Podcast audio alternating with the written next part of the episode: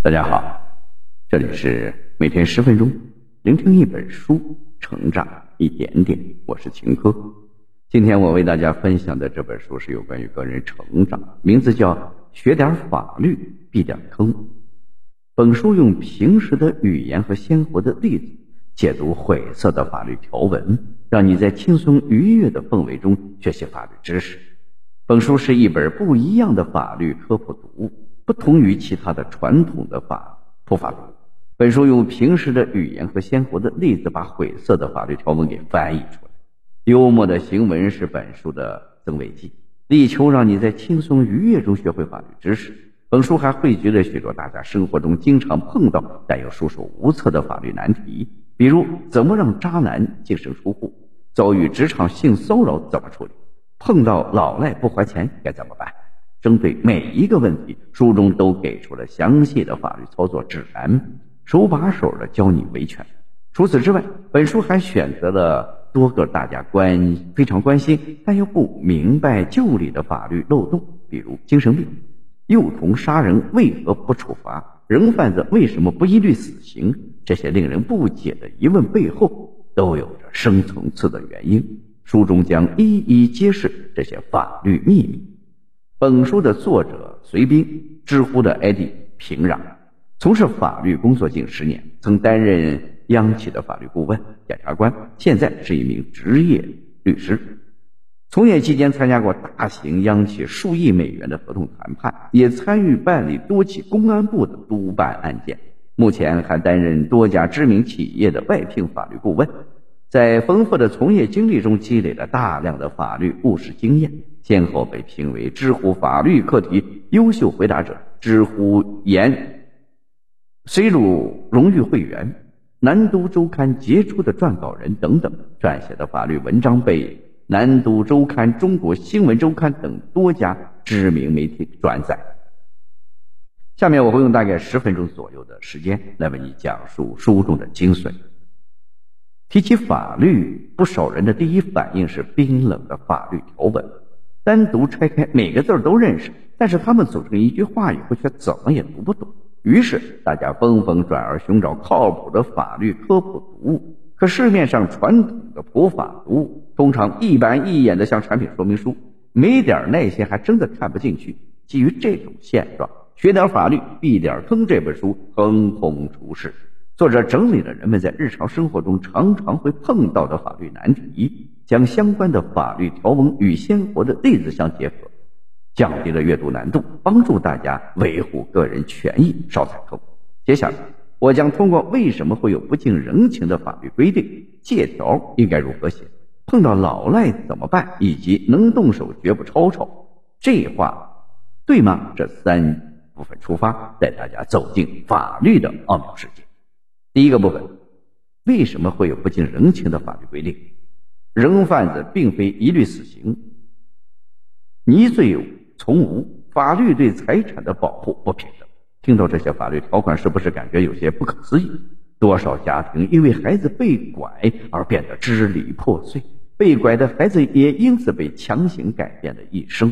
没有板上钉钉的证据就不能定罪，让坏人因此逃过制裁。对财产的保护不平等，挪用公款和挪用资金罪的量刑不一致。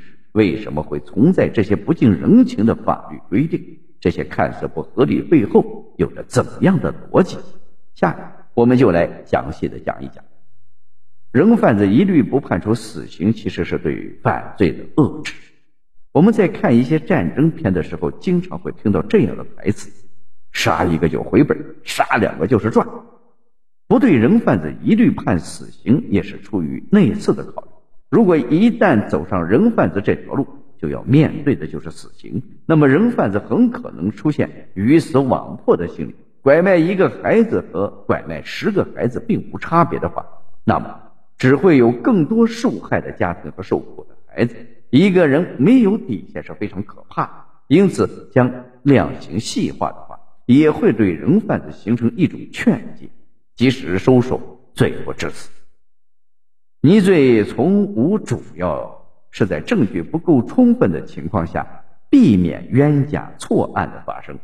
结合近些年冤假错案的新闻来看，我们能够看到有些年轻时被冤枉入狱的人，等到被释放的时候已经人到中年，甚至还有一些冤假错案等到被翻案的时候，当事人也被执行了死刑。尽管可以申请高额的国家补偿，但是谁来赔偿他们错位的人生呢？法律并非完美，它有时也会面临无奈和妥协。但不可否认的是，它维护着社会的秩序，让我们生活在一个和谐安静的社会氛围中。至于对财产的保护不平等，并不是说对富人与穷人财产保护的不平等，而是对于国家财产和非国家财产的量刑不同。挪用公款最高可判无期徒刑，而挪用资金罪最高是十年有期徒刑；贪污罪最高是无期徒刑、死刑。而职务侵占罪是五年以上有期徒刑。法律的制定并不是一时兴起，而是以最严谨的方式设立和阐述的。那些我们看似不合理、不近人情的法律背后，往往有着更深层次的用意。第二个问，借条应该如何写？碰到老赖怎么办？国人通常比较含蓄，尤其涉及金钱。借之前不好意思不借，借之后不好意思往回要，进退两难，常常将自己置于一个尴尬的境。可能有些人会提出写个借条，但是因为相关法律知识的缺失，写的借条因为不合规，在日后讨要的时候常常得不到法院的支持。于是作者在书中详细列出了借条的写法，以及遇到老赖的相应应对措施。实用性非常强，借钱给别人最好用正规的借款合同，合同中需要包含以下信息：借款方加出借方都要写清完整的身份证号、现居住地址加联系方式，避免身份不明问题。写清楚借款用途，用途必须合法，否则合同无效。借款金额要用汉字大写，避免后期修改的可能。填写。银行账户信息，如果有抵押物的话，要标注清楚用什么抵押。如果是抵押房产或者汽车，一定要办理抵押登记。对于借款期限的约定要明确，最好加入资信良好的连带保证人，必要的时候可找连带保证人还钱。连带保证人的身份也需明确。另外，作者在书中还提出了一点。即律师借钱从来不给现金，这就是为了留痕。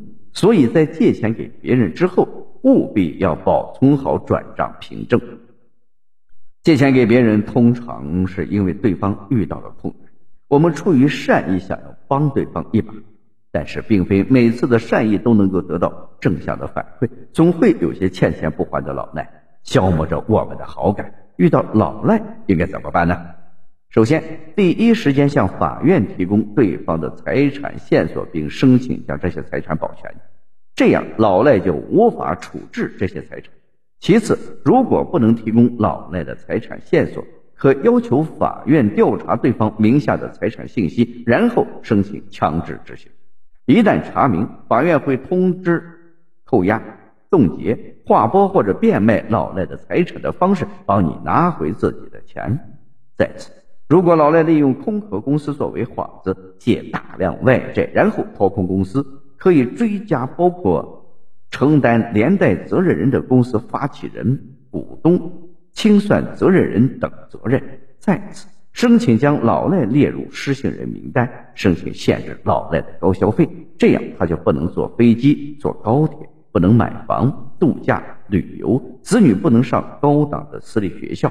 也不能承接政府项目，不许进入特定的行业，不给批申请贷款，最后善用刑事手段，裁定有能力执行而拒不执行，情节严重，处三年以下有期徒刑、拘役或者罚金。第三个部分，能动手绝不吵吵，这句话对吗？能动手绝不吵吵这句话常被人们挂在嘴边，已经成为了一种调侃。但是作者告诉我们。动手的成本要远比我们想象的高得多。作者直接列出了各种伤害带来的不同成本。当我们出现能动手绝不抽抽这个念头的时候，可以要好好的衡量一下这些成本，然后将握紧的拳头松开。轻微伤的直接成本是五到十五天的拘留，加五百到一千元罚款，加至少一千元的医药费。轻伤的直接成本是三年以下有期徒刑、拘役或者管制加经济赔偿加开除公职加社会及家庭影响。重伤的直接成本是三到十年的有期徒刑、无期徒刑或者死刑加社会及家庭严重影响。民事责任费用为诉讼费加律师费、医药费加误工费。此外，别以为达不到轻微伤的标准就万事大吉。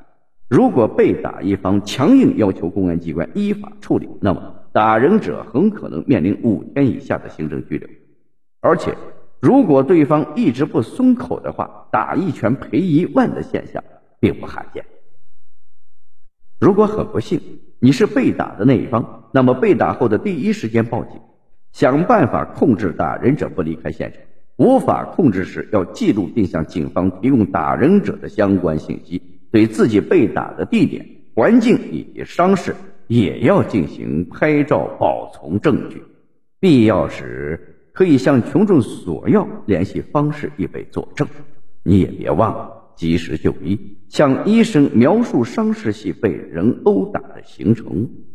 记入病历本，保存就诊记录、诊断证明、发票等证据，要求公安机关及时对自己的伤情安排伤情鉴定，要求公安机关按照法律规定对打人者进行相应的行政处罚、刑事立案。读到这里，这本书的内容我们已经了解的差不多了。下面我来为大家总结一下：法律并非冰冷和不近人情。它有其背后的逻辑存在。法律不光是一种威慑，更是一种保障。合理了解和应用法律知识，能够保证我们的权益不受侵害，生活的更加安稳幸福。以上就是学点法律避点坑这本书的主要内容。希望大家通过我们的解读，对法律有了一个不一样的认知和了解。好了，以上就是今天这本书的全部内容。恭喜你！我们又听完了一本书，每天十分钟，聆听一本书，成长一点点。我是秦哥，我们下期再见。